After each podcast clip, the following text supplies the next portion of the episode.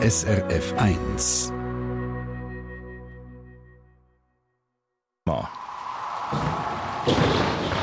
SRF 1 Wetterfrage.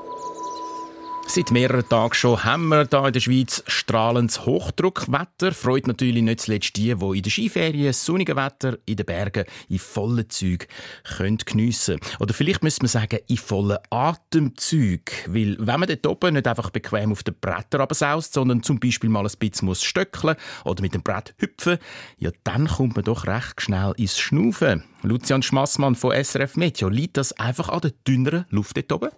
Ja, ganz kurz beantwortet, ist das genau der Grund. Wegen der dünneren Luft hat es weniger Sauerstoff, den wir zur Verfügung haben. Und darum kommen wir bei der Anstrengung eben schneller ins Schnaufen.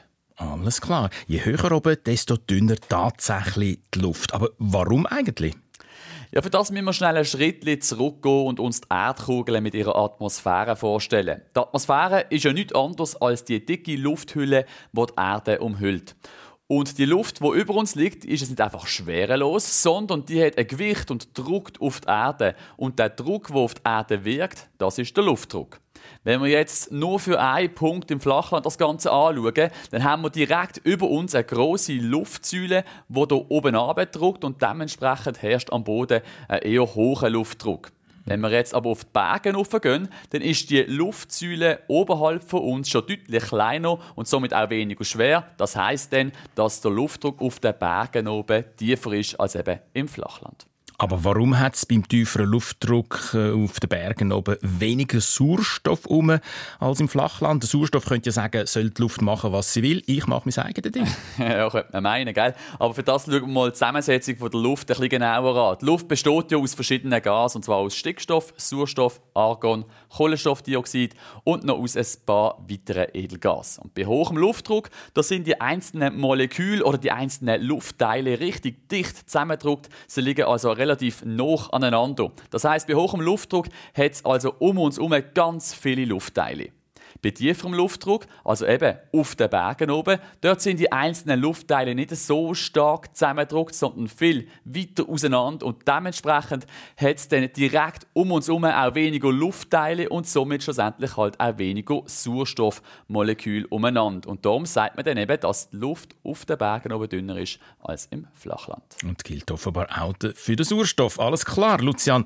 Und weil wir in den Bergen weniger Sauerstoff haben, fangen wir heftiger an schnaufen oder je nachdem dem sogar küchen. Äh, genau, weil der Körper der braucht trotzdem noch genau gleich viel Sauerstoff und damit er halt gleich viel Sauerstoff kann aufnehmen kann, muss er sich ein bisschen mehr anstrengen. Durch das steigt zum Beispiel der Puls und wir kommen dann eben leicht ins Schnaufen oder wie du gesagt hast, ins Küchen. Und der Sauerstoffmangel der kann dann auch noch weitere Auswirkungen haben. Die einen oder anderen, die gerade zuhören, haben sicher schon mal gemerkt, wenn man vom Flachland direkt oder in kurzer Zeit auf eine Berghütte raufgeht und dort zum Beispiel auch noch gerade übernachtet, dann hat man da zum Teil ein bisschen Probleme Problem mit dem Schlafen oder kann leicht einmal ein bisschen Kopfweh bekommen. Mhm. Und das kann dann eben auch mit dem geringeren Sauerstoffgehalt von der Luft zusammenhängen.